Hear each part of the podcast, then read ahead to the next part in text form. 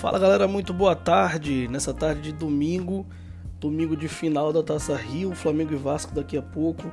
Aqui estou eu, tirando uns minutos desse dia que me traz muita ansiedade para fazer um podcast extra para o nosso curso online.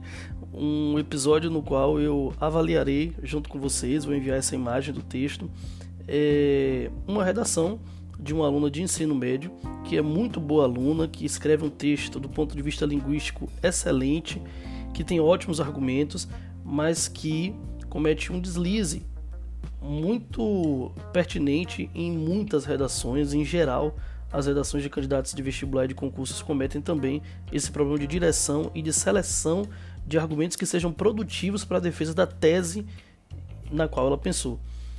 Então acho que vai ser um exercício muito bacana e muito profícuo para o nosso curso. Sejam todos muito bem-vindos.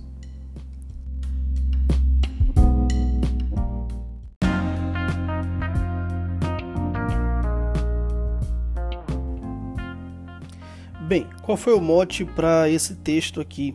O tema é desafios para conviver com as diferenças no mundo contemporâneo, na verdade, no contexto do mundo contemporâneo. É, vocês têm isso aí na folha de redação que eu lhes enviei. E o mote foi um filme a que nós assistimos na sala de aula, se chama O Doador de Memórias. É um filme bem interessante. É um filme, claro, que bebe dessa indústria cultural, porque há vários outros com a temática bastante parecida.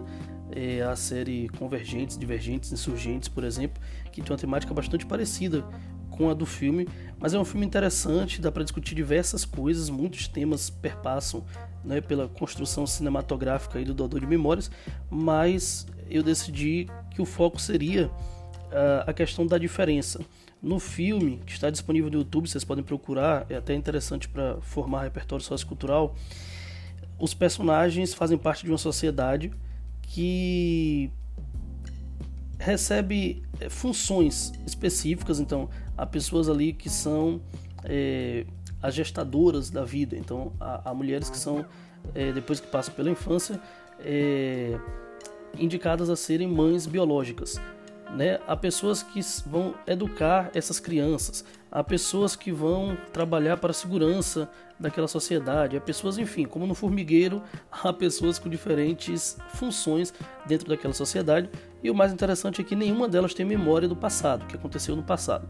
O filme começa dizendo que uh, após a Grande Guerra, que possivelmente é uma suposta terceira Grande Guerra Mundial, a sociedade teve que apagar as memórias das pessoas para que elas não se lembrassem de como o mundo era, o mundo estava devastado e a, a ferramenta, né, a partir da qual é, se reorganizou aquele mundo, aquela sociedade, foi então apagar a memória de todas as pessoas e apagar também é, todos os sentimentos humanos. Então as pessoas não sentem inveja umas das outras, as pessoas não sentem raiva, não sentem dor, é, não há desigualdade, não há brancos e negros, não há pobres e ricos, nada disso. É uma sociedade absolutamente homogeneizada. E a discussão então, é, para que os alunos aqui do primeiro ano do Colégio Hélios escrevessem a redação, era os desafios para conviver com as diferenças no mundo contemporâneo. Diante disso, a candidata escreveu o texto que vocês têm aí em forma de imagem e que eu lerei aqui e avaliarei juntamente com vocês.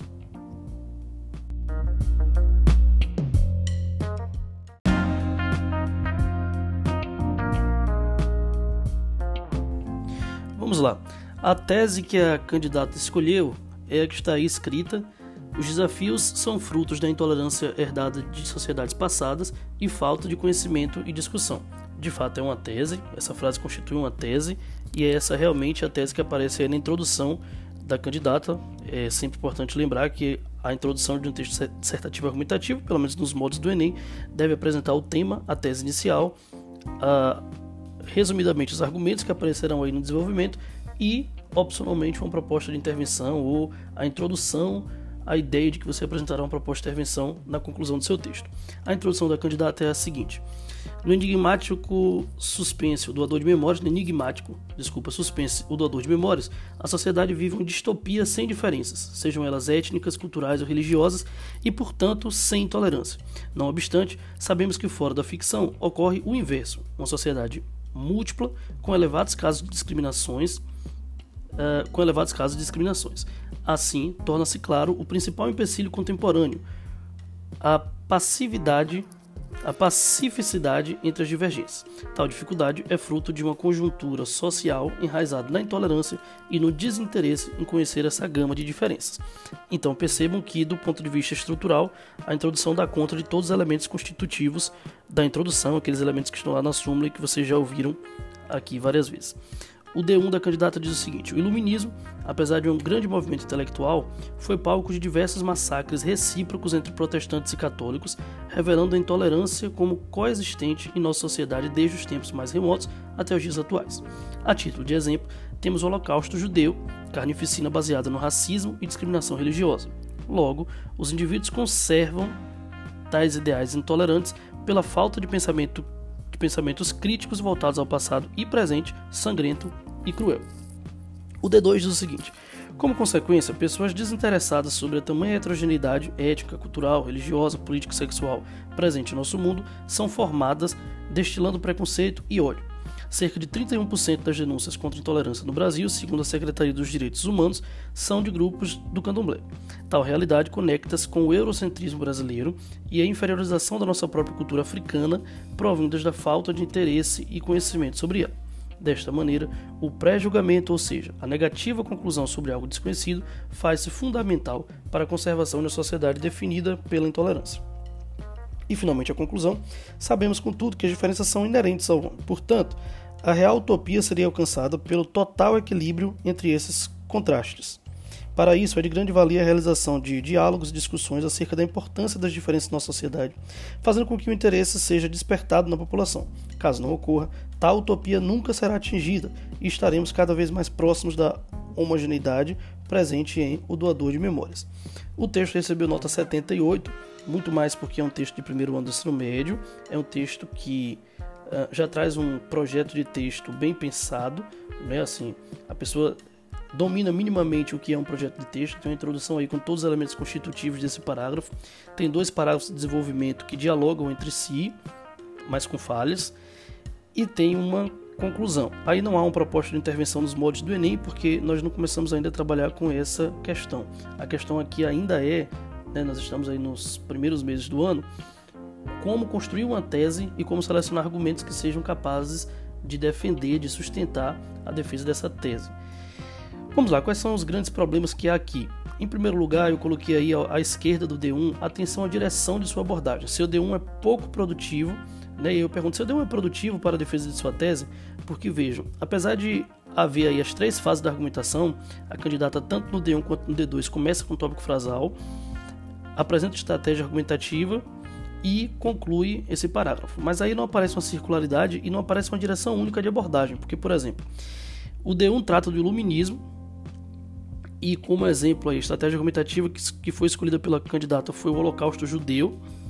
Mas o D2 passa a falar de casos de denúncias contra a intolerância no Brasil, e aí cita um dado da Secretaria dos Direitos Humanos, e atribui isso ao eurocentrismo brasileiro e à inferiorização da nossa própria cultura africana provindas da falta de interesse e conhecimento sobre ela.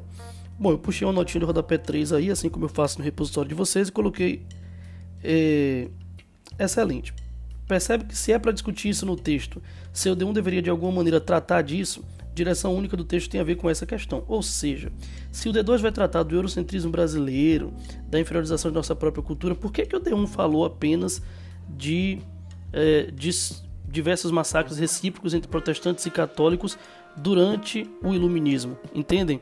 é, há duas direções, o texto vai para duas direções. Primeiro se fala do iluminismo, se fala aí de judeus, de preconceito com esses judeus na Europa, e o D2 fala sobre eurocentrismo no Brasil. A direção deveria ser única no texto. Se o D2 pensa em tratar disso, o D1 deveria introduzir essa questão. Se a estratégia escolhida aqui é passado e presente, passado e presente devem convergir, ou seja, devem ir para uma única direção. Entendem? Esse foi aí o maior problema. Na conclusão tem um probleminha básico aí, ela fala de utopia e essa utopia nunca será atingida. Bem, se é uma utopia, não espera, não espera-se, né, não se espera, melhor dizendo, que nós consigamos alcançá-la, né? Ou é utopia ou não é.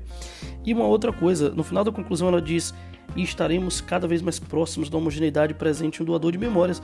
Aí puxei uma setinha e perguntei: Isso sim parece uma utopia né, afirmei, não perguntei. Isso sim parece uma utopia, tanto assim que o filme recorre à distopia, como você discutiu. Vejam que na linha 2 ela fala que o filme é ou o filme se passa, né, o filme é, representa uma sociedade que vive uma distopia. Se é uma distopia, como que a sociedade brasileira vai alcançar essa homogeneidade? Né? Aí sim me parece utopia e aí incorre o texto a um problema de lógica, né? um problema que com certeza vai ser apenado nas competências que dizem respeito à a, a, a, defesa da tese né? De maneira mais lógica. É, a introdução da candidata também poderia ser mais informativa quanto à situação problema, ou seja, é, ela apenas menciona qual é a situação problema, mas não dá nenhuma informação que faça com que nós saibamos claramente qual é de fato a situação problema que acontece hoje no Brasil. Poderia ter um exemplo, uma pequena narrativa, enfim, isso aí vai depender da estilística do candidato. E eu escrevi aqui à direita desse, desse quadradinho aí, redação definitiva, o seguinte: atenção à direção de sua abordagem e a consequente seleção de argumentos para a defesa de sua tese. Se a tese vai é, usar como argumento fundante a questão do preconceito no Brasil e uma questão importantíssima que é o eurocentrismo, que paradoxalmente constitui o conhecimento sobre o Brasil e sobre a cultura brasileira, o D1 deveria ter selecionado um outro argumento e não esse do iluminismo. Né? Então é um texto muito bom do ponto de vista linguístico, é um texto que já apresenta um começo aí de um candidato que sabe pensar uma paragrafação consciente, mas tem problemas, tem falhas no projeto de texto, então é um texto que não é, garante ah, uma, uma avaliação é, suficientemente boa em relação às competências 2 e 3. Espero que tenha sido produtiva essa análise de texto. Desejo a todos um bom domingo e bons estudos. Até mais.